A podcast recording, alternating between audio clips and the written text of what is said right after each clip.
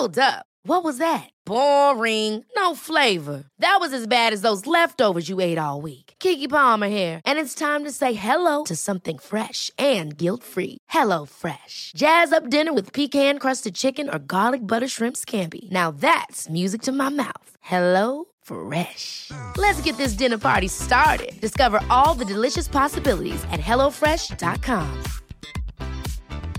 I'm Sandra, and I'm just the professional your small business was looking for. But you didn't hire me because you didn't use LinkedIn jobs. LinkedIn has professionals you can't find anywhere else, including those who aren't actively looking for a new job but might be open to the perfect role, like me. In a given month, over 70% of LinkedIn users don't visit other leading job sites. So if you're not looking on LinkedIn, you'll miss out on great candidates like Sandra. Start hiring professionals like a professional. Post your free job on linkedin.com/achieve slash achieve today.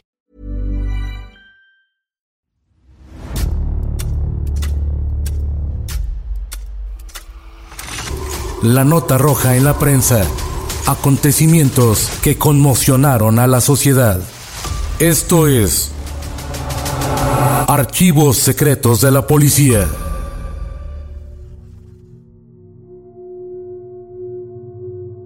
El dinamitero Carlos Andrade fabricó un artefacto que planeaba enviar al esposo de su amante para hacerlo volar en mil pedazos. Esta es la historia de la bomba, un crimen pasional. Ocurrió en el año de 1954. Se trata de un caso en el que se conjuga el albur del amor, las raspaduras de los celos, dudas, venganza, manipulación y lo ridículo. En esta historia, un alcohólico enamoradizo fabricó lo que en ese momento el reportero de la prensa llamó un aparato infernal, que no era más que una bomba casera. El dispositivo pretendía dar mortal divorcio al esposo de su amante, para quedarse con ella y con los bienes del cónyuge, que era un empresario industrial adinerado. El día 21 de enero de 1954 se dio a conocer en las páginas de la prensa que en Cuernavaca, Morelos, había sido detenido un despistado que olvidó un paquete en un camión de pasajeros y regresó a buscarlo dos días más tarde. Ese paquete ocultaba una obscura verdad. Los agentes lograron capturar a un sujeto a quien en ese momento identificaron como un adversario de los dinamiteros Emilio Arellano y Paco Sierra. Esta historia de amor y muerte comenzó el lunes 18 de enero de 1954, ya que en la población de Jujutla detuvieron a un sujeto llamado Carlos Andrade Macías, de 25 años. Tan pronto como fue llevado a la sala de interrogatorios, Andrade Macías confesó que se encontraba perdidamente enamorado de Guillermina Porta, pero que lamentablemente la mujer estaba casada y había rechazado en diversas ocasiones sus requerimientos amorosos.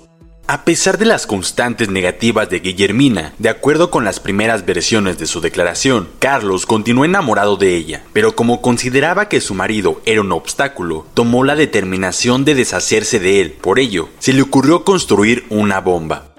Carlos pensaba enviar por correo la bomba, de manera que al recibir el paquete y abrirlo, este estallara haciendo volar a su enemigo en mil pedazos. Otro de los movimientos para no dejar rastro sobre su origen y la participación de los confabuladores consistía en enviar el paquete desde una localidad distinta fuera del Distrito Federal. Fue así como decidió viajar a Jujutla, donde tenía familiares, y con el pretexto de visitarlos, aprovecharía para hacer el envío en el más completo anonimato. Durante el trayecto compró una botella que consumió y al cabo del viaje llegó ebrio, de tal suerte que olvidó todo o parte del plan, así como el artefacto infernal.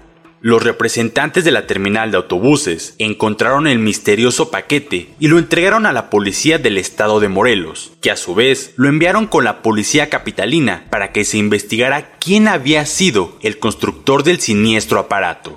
Durante los días posteriores a su detención, se fueron recabando indicios sobre el suceso en el que Carlos Andrade haría estallar una bomba para asesinar al esposo de su amante. El 28 de enero de 1954 fue trasladado del estado de Morelos a la penitenciaría del Distrito Federal. Y la única certeza que se tenía en relación con los motivos de Carlos era que ostentaba como amante de la señora Guillermina Portra desde mayo de 1953. Andrade confesó que Guillermina le había sugerido que conectara la bomba al sistema de encendido del automóvil del señor Reynaud, pero prefirió enviar por correo el aparato explosivo que llegaría a las manos de la víctima en su fábrica de Toluca. El señor Reynaud milagrosamente no murió destrozado por el olvido de Andrade. El 17 de enero de 1954, Carlos Andrade abordó el camión número 31 de la línea México-Zacatepec. Al final del viaje, el chofer y el cobrador se dieron cuenta de que alguien había olvidado un paquete. Su primera reacción consistió en guardar el objeto en caso de que su dueño regresara a reclamarlo. Como el cobrador de la unidad, Francisco Nava González, notó algo extraño que lo hizo sospechar, decidió abrirlo para ver qué había en su interior. La línea de autobuses dio aviso a las autoridades y éstas enviaron un destacamento de sus agentes más hábiles, quienes pronto recabaron valiosos datos con la tripulación del camión. Se supo que en la lista de pasajeros un sujeto había descendido en Jojutla y ese individuo respondía a Carlos Andrade Macías. Carlos había olvidado otro elemento importante en el plan, la discreción.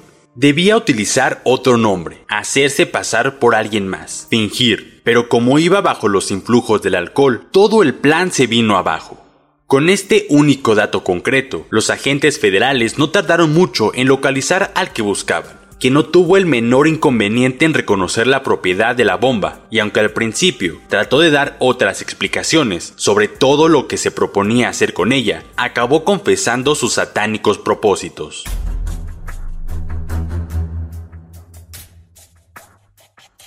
Andrade afirmó que desde mediados del año 1953 sostenía relaciones ilícitas con Guillermina Porta. Después de ese tiempo, él quería estar con ella y que ella fuera solo para él.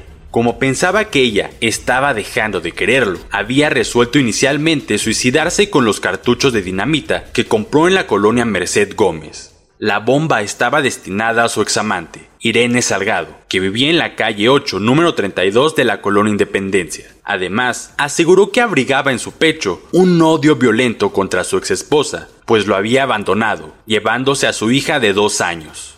Como eran constantes las contradicciones, Andrade no tuvo más remedio que decir la verdad con todos sus detalles. La bomba era para matar al señor Enrique Raúl Tron, esposo de Guillermina Porta. Enseguida agregó que Guillermina y él se amaban apasionadamente, pero ella no era libre porque el esposo se mostraba reacio a conceder el divorcio.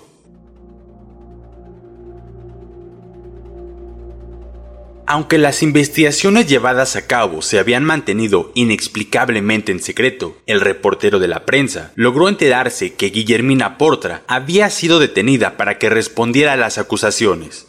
La interrogaron en la Procuraduría General y ella confesó plenamente acerca de sus relaciones ilícitas con Andrade, aduciendo que, en efecto, estaba muy enamorada de él, aunque negó categóricamente que hubiera participado de manera alguna en el diabólico plan para asesinar a su esposo.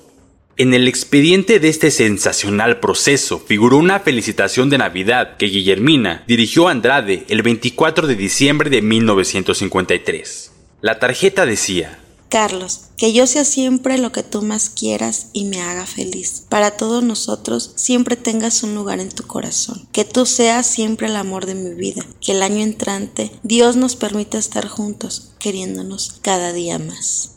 Al enfrentarse con el juez, en su declaración preparatoria Carlos Andrade manifestó que era falso todo lo que había declarado en la Procuraduría General. Realmente era que lo habían atormentado los agentes. Sin embargo, no pudo mostrar una sola huella de violencia exterior. Refiriéndose a la bomba, dijo que era un artefacto fabricado efectivamente por él para pescar en un río del estado de Morelos, donde tenía familiares. A medida que se ahondaban las investigaciones, surgieron mayores responsabilidades para Guillermina Porta, a tal grado que la consideraban como la mente maestra de la tenebrosa trama. Por otra parte, se perfilaba como una manipuladora que vio en Carlos Andrade Macías la oportunidad de utilizarlo a su antojo como un juguete entre sus manos. En relación con su amorío, Guillermina declaró, es verdad que he venido manteniendo relaciones ilícitas a espaldas de mi esposo, con Carlos Andrade Macías, desde mayo del año pasado. Hice esto por las dificultades que tenía en mi vida conyugal. Hace tres meses Carlos me encontró llorando y a sus preguntas respondí que acababa de tener un disgusto. Entonces él me respondió que estaba dispuesto a matarlo y yo respondí que no, que no estaba en condiciones de seguir queriendo a un hombre que iba a convertirse en el asesino de mi propio esposo. Por su parte, Carlos Andrade declaró.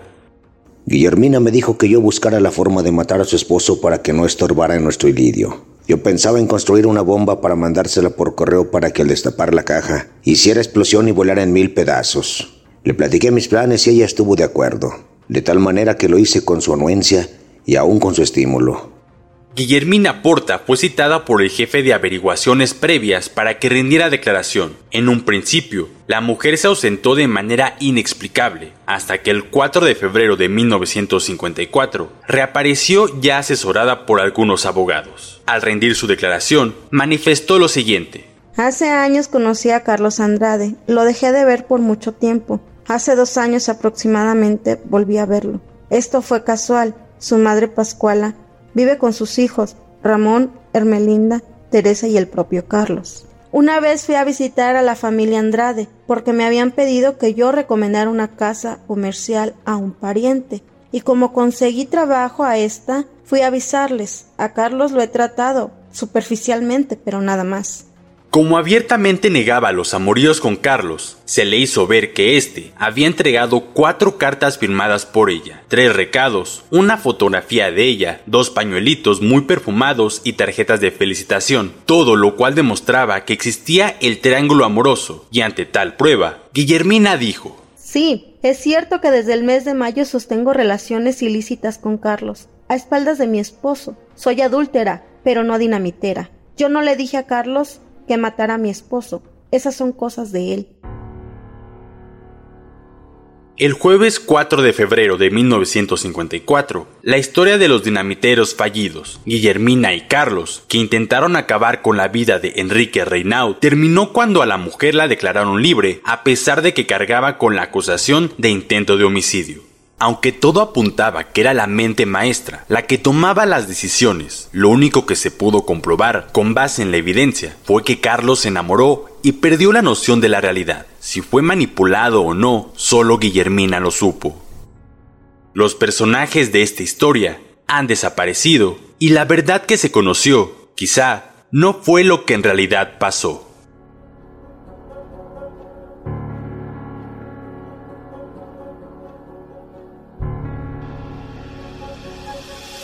Puedes escuchar este y otros podcasts OM en Apple Podcast, Spotify, Google Podcast, Acast, Deezer, Amazon Music y seguir la conversación en la cuenta de Twitter arroba podcastom o al correo podcast. Esta es una producción de la prensa y el Sol de San Luis para Organización Editorial Mexicana.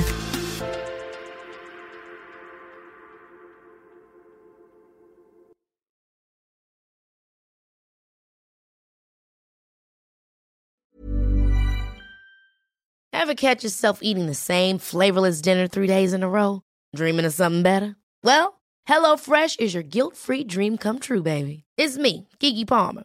Let's wake up those taste buds with hot, juicy pecan-crusted chicken or garlic butter shrimp scampi. Mm. Hello Fresh. Stop dreaming of all the delicious possibilities and dig in at HelloFresh.com. Let's get this dinner party started. Hola, buenos días, mi pana. Buenos días, bienvenido a Sherwin Williams. ¡Ey! ¿Qué onda, compadre? ¿Qué onda? Ya tengo lista la pintura que ordenaste en el ProPlus app. Con más de 6.000 representantes en nuestras tiendas listos para atenderte en tu idioma y beneficios para contratistas que encontrarás en aliadopro.com. En Sherwin Williams somos el aliado del PRO.